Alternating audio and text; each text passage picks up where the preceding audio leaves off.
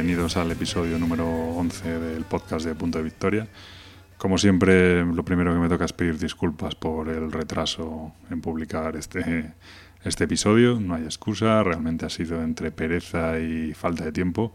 Y bueno, pues bueno, mm, algo propósito de, de enmienda, como siempre, intentaré ser más regular pero a veces pues por entre la falta de tiempo y eso las ganas de ponerte pues pues no terminas de, sacarlo adelante, ¿no? Eh, como siempre, las formas de contacto a través del blog, a través de la cuenta de Twitter en arroba punto victoria o a través del post de la BSK. Y nada, comentar que en el último episodio, como critiqué dos juegos bastante con bastantes fans, pues hubo algo de, de, polémica que básicamente se redujo a los que me decían que gracias por rebajar el hype y los que me decían que, que no tengo ni idea y que lo juego mal y que tal. Bueno, pues será eso. Yo solo digo que, que cuidado con las expectativas porque a veces también son un chasco importante. Sin más, empezamos con el programa de hoy.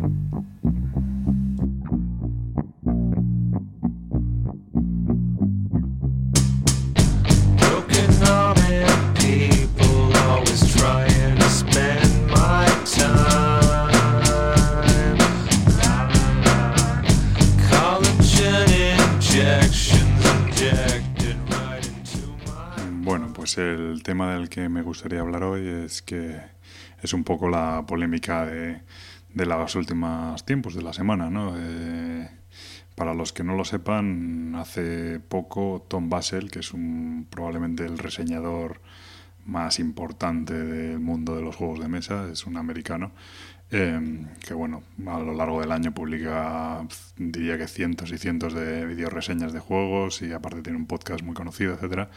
Bueno, pues este hombre, eh, del que yo me declaro bastante seguidor, resulta que hace poco, unos días, la semana pasada, reseñó un juego, eh, un juego que es de origen español, aunque en este caso es irrelevante. Y bueno, pues eh, el caso es que lo puso a parir, ¿no? Dijo, bueno, que no había sido capaz de jugarlo, que la regla estaba muy mal, la verdad.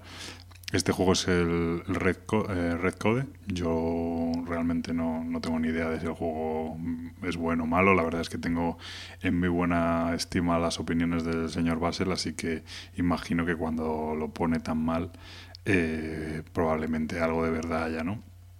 Pero la polémica no viene por esto. Eh, la polémica viene porque Tom Basel, al acabar la reseña, eh, bueno, pues coge la caja del juego y la machaca con un martillo, ¿no? Que es una imagen muy gráfica, ¿no? De, de, lo que piensa del juego. Y bueno, pues ha suscitado muchas opiniones entre los que dicen que, bueno, que es fenomenal, que es un gesto divertido, que es una forma clara de, de dar una opinión, y entre los que piensan que, entre los que probablemente me encuentro yo más, que es una cosa innecesaria, ¿no? Evidentemente ahora no es no empecemos con lo de, no, es que os la cogéis con papel de fumar, tal, no se trata de cogerse con papel de fumar. Yo no voy a escandalizarme, ni voy a dejar de ver sus reseñas, ni voy a empezar a escribir artículos súper críticos contra este señor por eso, no me parece que es una chorrada, creo que no va más. Supongo que el editor o el autor estarán muy ofendidos, pero a mí realmente no me interesa más. Pero sí que creo que, que bueno, que es algo que está fuera de lugar, es decir, tú puedes hablar sobre un juego, creo que puedes hablar eh, realmente, ser realmente crítico y hablar realmente mal de un juego sin necesidad de recurrir a este tipo de gestos eh, tan chabacanos, tan agresivos, que entre otras cosas además creo que acaban que acaban despistando un poco el tiro, ¿no? Al final eh, nos quedaremos todos con que Red Code es el juego en el que al que Tom Basel del que Tom Basel machacó su caja con un martillo, ¿no? Igual que eh, hay un antecedente en el que este mismo video reseñador cogió la, la, caja de, bueno, el juego de, de, Vasco de Gama y lo tiró por el balcón, también porque no me acuerdo realmente lo que dijo eh, del juego, que no le gustaba, evidentemente, si lo tiró por el balcón es porque no le gusta, pero realmente, de hecho, eso es lo grave. No me acuerdo realmente de por qué criticaba el juego. Eh, me acuerdo de que lo tiró por la ventana, ¿no? Eh, entonces, creo que al final nos quedamos con la anécdota eh, y nos en vez de con, la, con el fondo de la cuestión. Y creo que para el propio autor de la videoreseña, bueno, pues es un, es un error. Es un error este tipo de, de cosas porque, bueno, en el afán de querer ser gracioso, en el afán de, de querer dar un giro, pues creo que pierde, sinceramente creo que pierde seriedad y sobre todo pierde contenido, ¿no? Eh, evidentemente eh, no es para llevarse las manos a la cabeza, yo no soy de los que cree que es una ofensa terrible, aunque sí que creo que el autor, por malo que sea el juego, se merece un respeto. Creo que tras eso hay un trabajo, sea mejor o peor, y creo que mm, ese tipo de gestos también son una falta de respeto, ya no hacia el juego, que yo no creo que los juegos tengan vida propia ni nada de eso, pero sí frente al autor, al ilustrador, al, al pues, al, a la editorial, etcétera, ¿no? Y, y, bueno, hay gente que dice, bueno, pero es que más falta de respeto es lanzar un juego en estas condiciones al mercado, ¿no? Bueno, pues puede que sea una falta de respeto, pero si nosotros estamos criticando precisamente este tipo de cosas, lo que no podemos es abonarnos, ¿no? Yo ya digo, no creo que vaya más, no creo que haya que llevarse las manos a la cabeza, pero sí que pienso que se puede ser realmente crítico y realmente duro con un, con un juego, con un producto, sin necesidad de, de hacer este tipo de gestos que creo que que son chorradas, son payasadas y que, y que realmente aportan muy poco a, la crítica del juego, ¿no? Y que, como digo, al final nos quedaremos en la anécdota y ahora mismo si nos acordamos de que Tom Basel machacó la caja del juego porque decía que era casi injugable con las reglas que traía, pero seguro que en cosa de un mes, dos meses, tres meses, el Red Code será el juego que machacó Tom con un martillo simplemente porque no le gustó y no nos acordaremos de exactamente por qué no le gustó, igual que ocurre con el, con el Vasco da Gama, ¿no? Y bueno, pues eso es mi opinión sobre la polémica del, del momento. Everything's okay, I'm just trying to act my age. Yeah, I wanna know.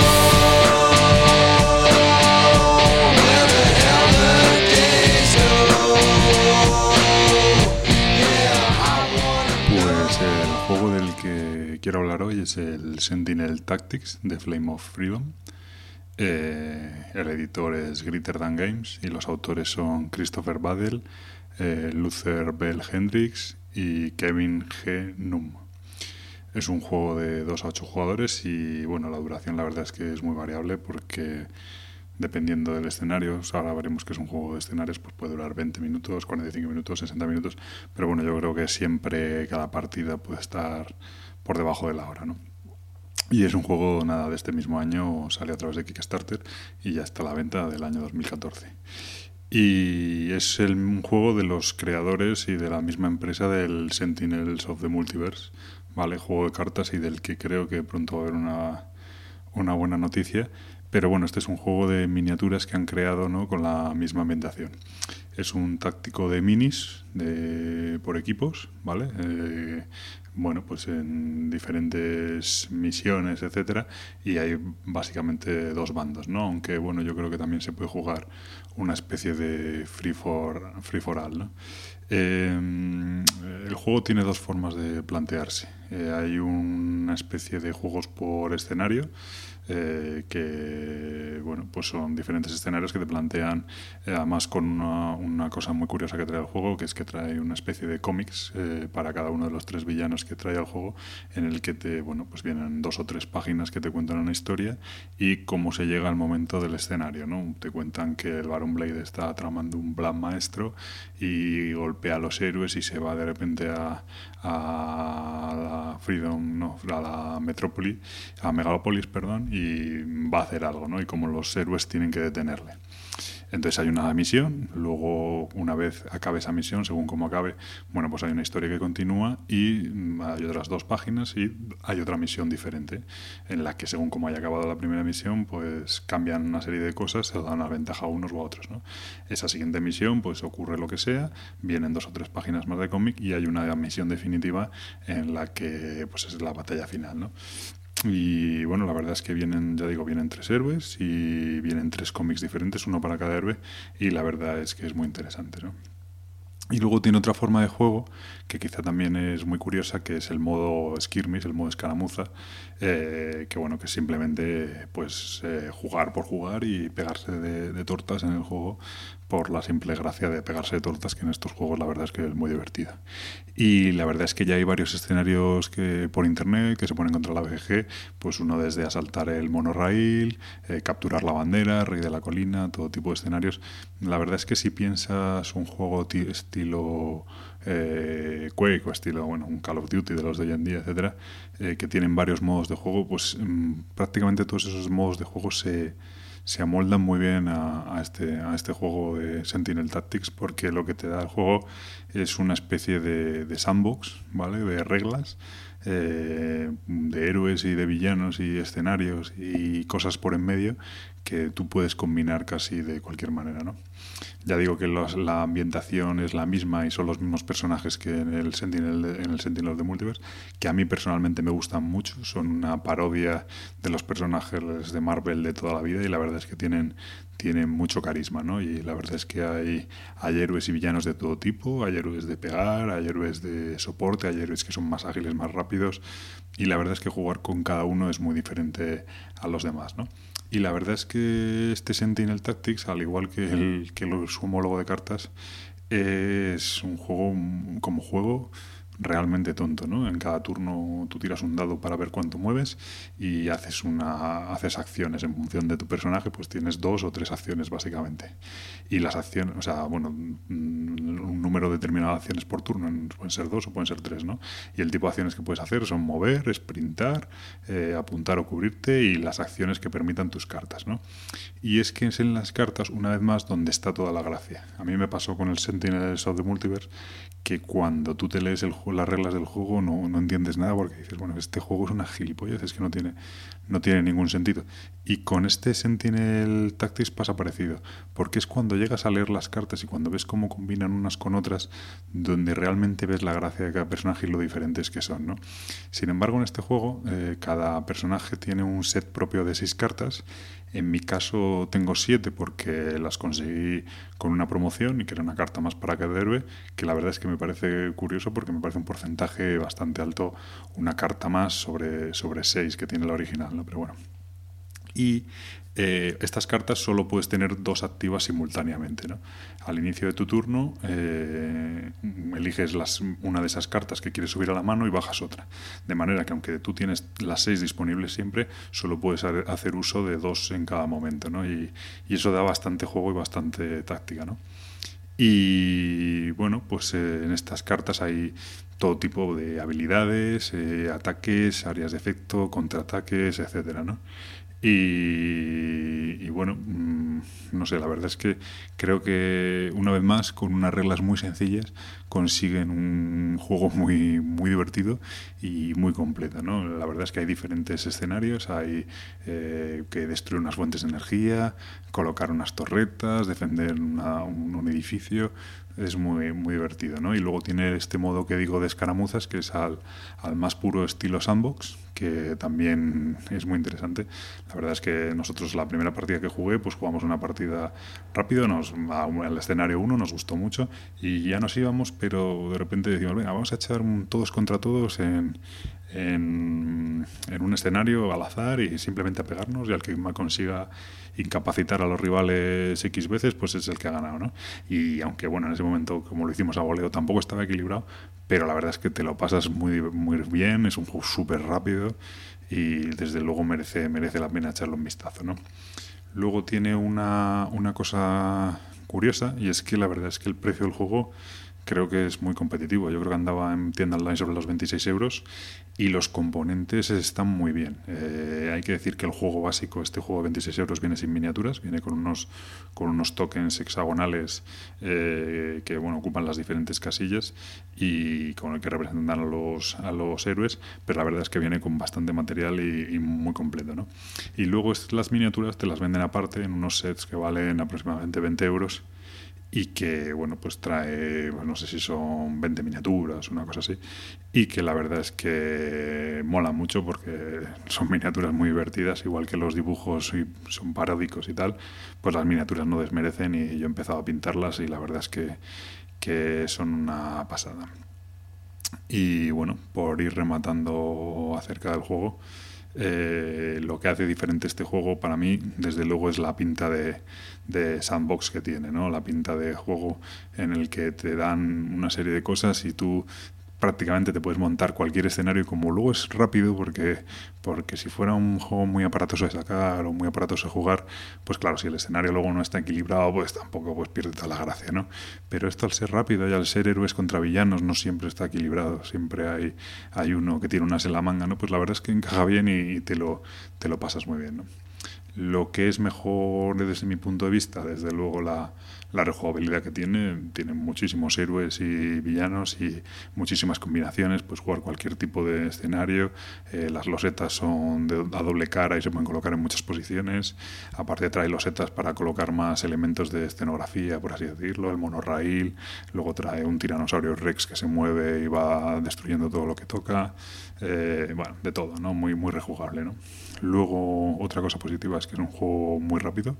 Ya digo que lo sacas y lo juegas en. Yo creo que se pueden jugar partidas tranquilamente de media hora o algo así muy fácilmente, ¿no? Otra cosa que me gusta mucho, esta es mi debilidad, es la temática.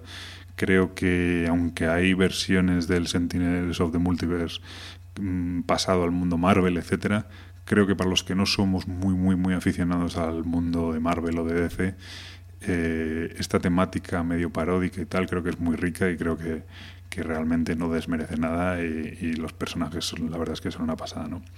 y otra cosa muy positiva desde luego es el precio que tiene el juego que, que creo que es bastante competitivo ¿no? y las cosas malas pues principalmente yo diría que posiblemente el equilibrio eh, creo que hay escenarios que según las combinaciones de personajes, villanos, etcétera, que cojas, pues no, está equilibrado. Ocurría lo mismo en el, en el juego de cartas y como es un casi un háztelo tú mismo, pues, pues bueno, pues hay veces que es más difícil o, o más o otras pues, pues se convierte demasiado sencillo, ¿no? No admite el uno contra uno, al ser los héroes muy diferentes, eh, los héroes, los villanos, etcétera, si tú te coges un héroe que es de, de, dar soporte a otros compañeros y el otro se coge un villano que es de zurrar, pues claro, evidentemente te va a pasar por la piedra, ¿no? Mínimo creo que el 2 contra 2 es lo más apropiado y que los jugadores, si quieres jugar uno contra uno, probablemente tengas que llevar a, a dos personajes, ¿no? Eh, alguno de ellos, ¿no? Porque puede haber un villano contra dos personajes, pero bueno, ya tengo que, que el uno contra uno creo que se desequilibra por completo el juego. Luego hay gente que no le puede gustar que sea tan simple. La verdad es que las posibilidades, aunque las posibilidades son muchas, no los movimientos que puedes hacer son muy sencillos. A mí me gusta mucho hacer que el juego sea muy dinámico, pero, pero realmente muy simple, ¿no? Igual que lo era, que lo es el juego de cartas. Y por último, eh, una cosa que pasa siempre con esta compañía y es que este juego salió a través de Kickstarter y la verdad es que es una broma lo del Kickstarter de esta compañía. Yo no sé si a los estadounidenses les merecerá la pena, pero al final creo que he hecho un cálculo y el juego con la, con la expansión, con las dos cajas de miniaturas, creo que salía del orden de 30 euros más barato que haberlo comprado en el Kickstarter, ¿no? Con lo cual, pues bueno, desde luego yo me apunté en su momento, me voy recorriendo y creo que fue un, un acierto, Así que esto es todo sobre este Sentinel Tactics. Mm, es un juego muy de mi estilo, siempre cogeo por el mismo lado, pero la verdad es que me llama mucho, es muy divertido y por lo menos si os gusta este tipo de juegos y si os gustó el de cartas, creo que este os puede incluso gustar más, ¿eh? porque es un juego más dinámico, más rápido y no tiene todo ese mantenimiento que, tiene el juego de cartas. Así que echadle un vistazo.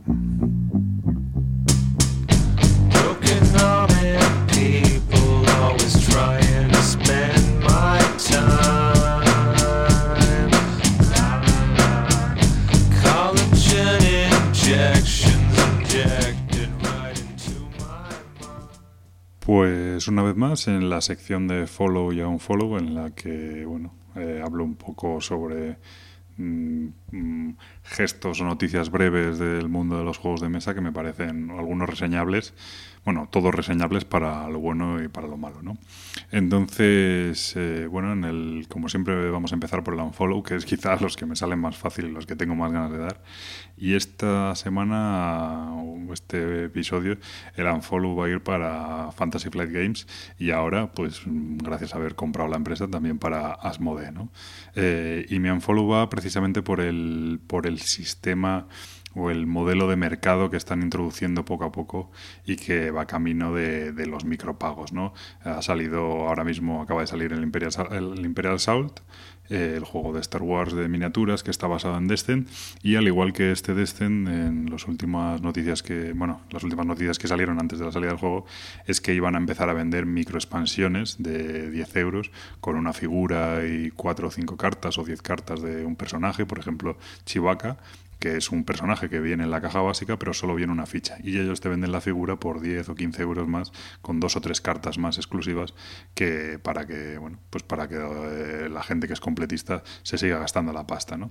Este modo de micro transacciones, de micropagos al más puro estilo eh, free to play, pero en este caso no es free to play, pero este estilo de las de los juegos de las tabletas en el que te van cobrando poco a poco, a mí la verdad es que me parece un modelo terrible, un modelo dañino y que, y que no lleva a ninguna parte, excepto, bueno, sí hacerse muy ricos a la gente de, de Fantasy Flight, ¿no? Pero no es, no es un modelo deseable al final yo cuando veo estos juegos me da la sensación de que, de que es el maldito Candy Crush. O sea, te están cobrando 100 euros por el juego y luego encima te van vendiendo a cachitos eh, el juego que además ya está perfectamente diseñado desde el principio para, para ir introduciendo expansiones desde antes de la, de la salida. ¿no?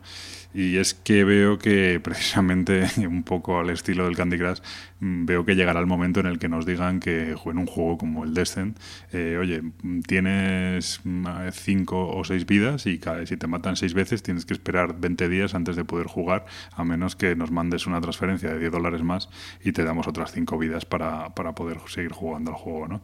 Eh, no van a poder porque esto es como las multas eh, por aparcamiento a las motos en Madrid, todavía están buscando el sistema para, para, para perfeccionarlo y para poder conseguirlo, pero si pudieran y si encuentran el sistema, este, seguro que nos cobran hasta por cada partida que echamos. ¿no? Entonces, bueno, eh, un follow muy grande para Fantasy Flight Games por este tipo de política. Y no voy a decir que espero que cambien porque no van a cambiar y o sea que bueno, que eh, joderse y aguantarse, pero bueno, el derecho al pataleo siempre nos quedará, ¿no? Y vamos a dar el follow positivo. Y el follow positivo, bueno, el follow siempre es positivo, eh, el follow va para para el juego Time of Soccer, que la verdad es que estoy muy ilusionado con él. Es de un compañero de la BSK, eh, de Beach o Beach o algo así. Es un nick muy, muy complicado.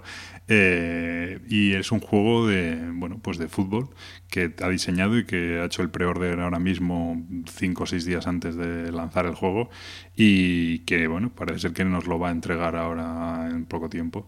Y la verdad es que me parece quiero darle el follow porque precisamente creo que es es un, un juego y, un, y, una edición que creo que deberíamos deberíais seguir no por lo menos echarle un vistazo a ver si os interesa. Realmente yo me he leído el manual tiene muy buena pinta el juego pero es estas cosas que hasta que no lo pruebas no sabes cómo cómo va a funcionar. Se trata de un manager de fútbol, es un juego de fútbol, pero aunque no intenta representar los partidos, para, para solucionar los partidos tiene una mecánica muy sencilla, pero lo que representa es toda una temporada a cargo de un equipo y cómo vas fichando jugadores, entrenadores, el sistema de juego, etcétera, y tiene muy buena pinta, ¿no? Entonces, eh, creo que, que el que quiera y el que le guste este tema le puede echar un vistazo a ver qué le parece porque la verdad es que desde luego el aspecto gráfico del juego es una pasada y tiene algunas ideas muy buenas, así que es un follow muy merecido. En poco tiempo espero poder daros unas impresiones acerca del juego.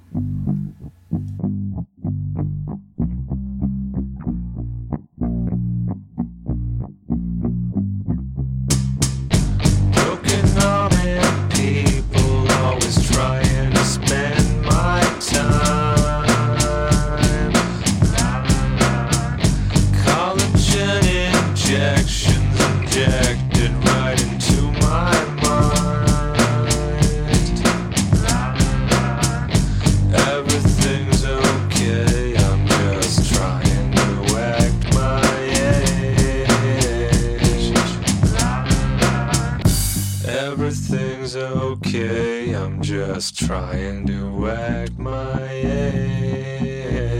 Yeah, I wanna Bueno, y esto ha sido todo en el programa de hoy. Espero que os haya resultado interesante y espero a ver si a lo largo de las fiestas encuentro un hueco para hablar de las compras, de, de los juegos que nos han regalado, de este tipo de cosas. Y aunque vamos a estar moviéndonos por toda la geografía, eh, a ver si encontramos un huequito para poder grabar. Me despido hasta el programa número 12. Que paséis buenas fiestas y un saludo.